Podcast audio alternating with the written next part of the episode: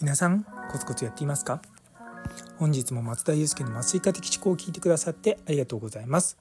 この放送はちょっと変わった真面目なお医者さんが毎朝6時にいろいろな話を発信していく番組となっております。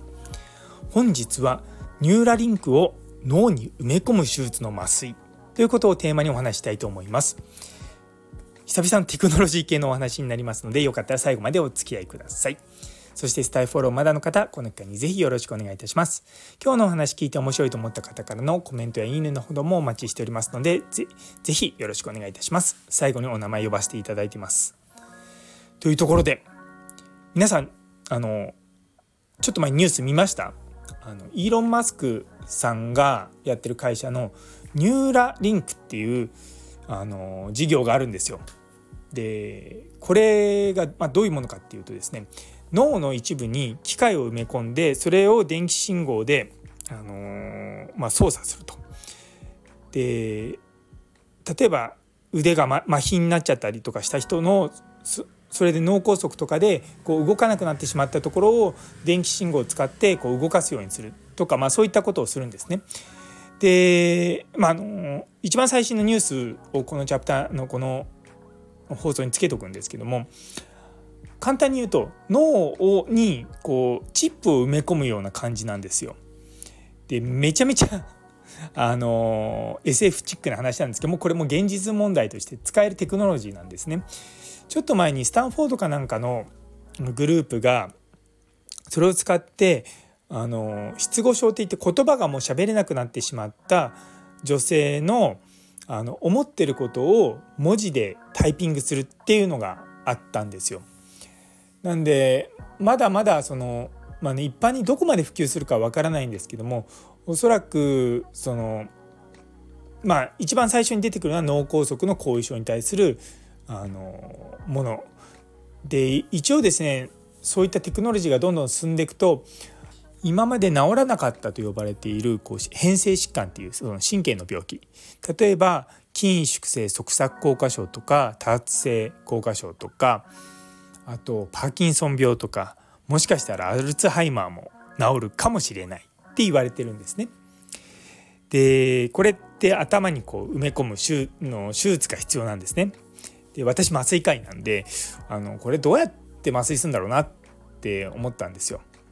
で実際これって局所麻酔でやるんですね。あの頭の皮膚のところに局部に麻酔をしてでそこから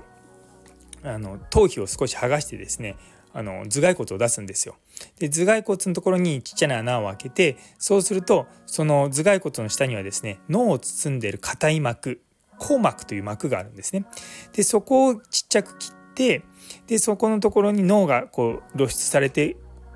たらあのそのデバイスを埋め込むっていうものなんですよ。で実際イーロン・マスクさんのツイートだかなんかのコメントだかで朝病院に入院してもう夕方には帰れるよ全身麻酔なしだって言っているのコメントがあったんですね。で僕はもうそれ聞いてあやっぱりなと思ったんですよ。っていうのも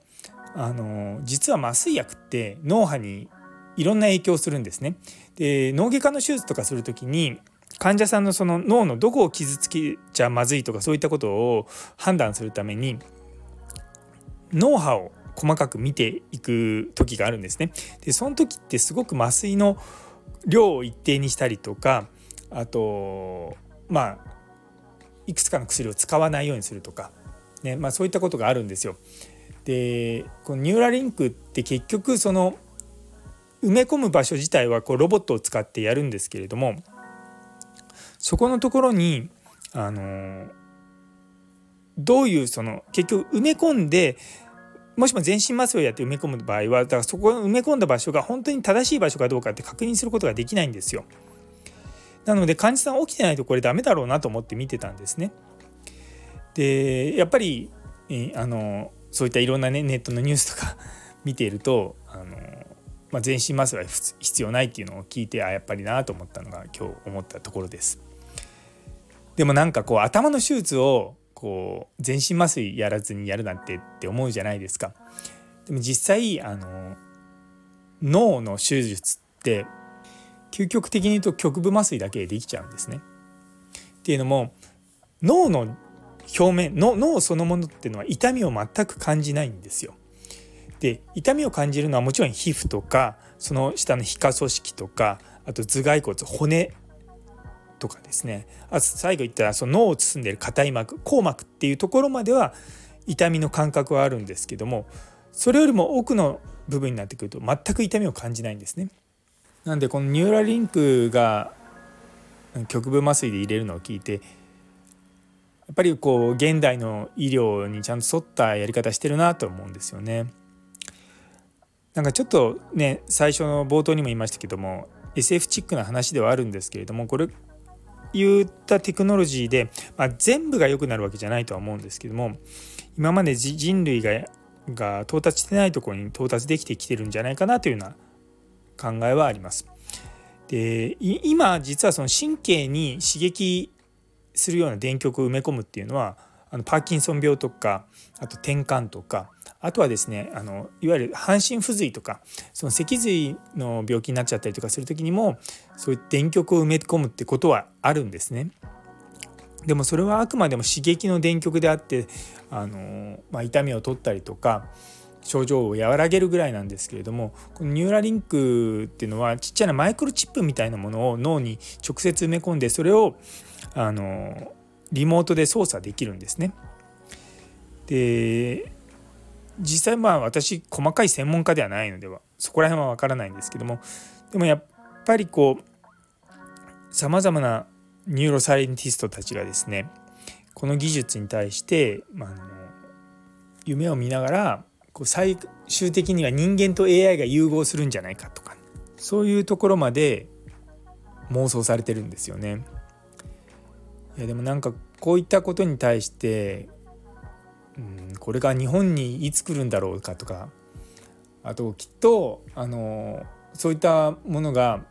最初はもちろん病気の人メインだとは思うんですけども別に病気がない人にもうその例えば記憶力を上げるとかあとねさっき言った AI とこう連携して何かをするとかいう時のためにこう一般の人たちもやるようになるんじゃないかなとも思いつつもそうそうするとそうするでまた病気のそれが原因の病気みたいのが出てくるんじゃないかなと考えたんですよね。昔あの広角機動隊っていう漫画があるのご存知です？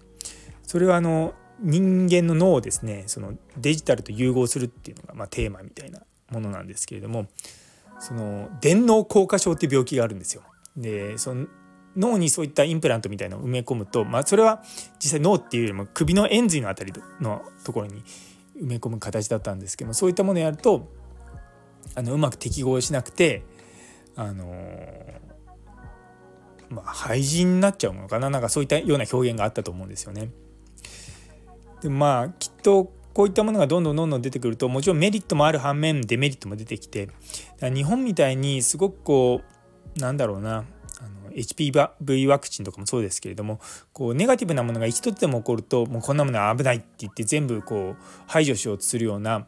あの国民性だとなかなか広まらないかもしれないですよね。そうだからまあそういったのもね将来日本でどうなるのかなとか思いながらですね海外のニュースをたまにこう見てると、まあ、夢が膨らむなというふうに考えております。というところで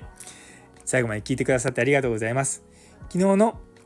働きたいを作るにはという放送にいいねをくださったなおちゃん先生、さやもさん、ゆいつむさん、ラグビー先生、たんぽぽさん、みちさん、マータンさん、じゅんくしはら先生、りょうさん、もにさん、姉そうに先生、さらにコメントくださった中村先生、どうもありがとうございます。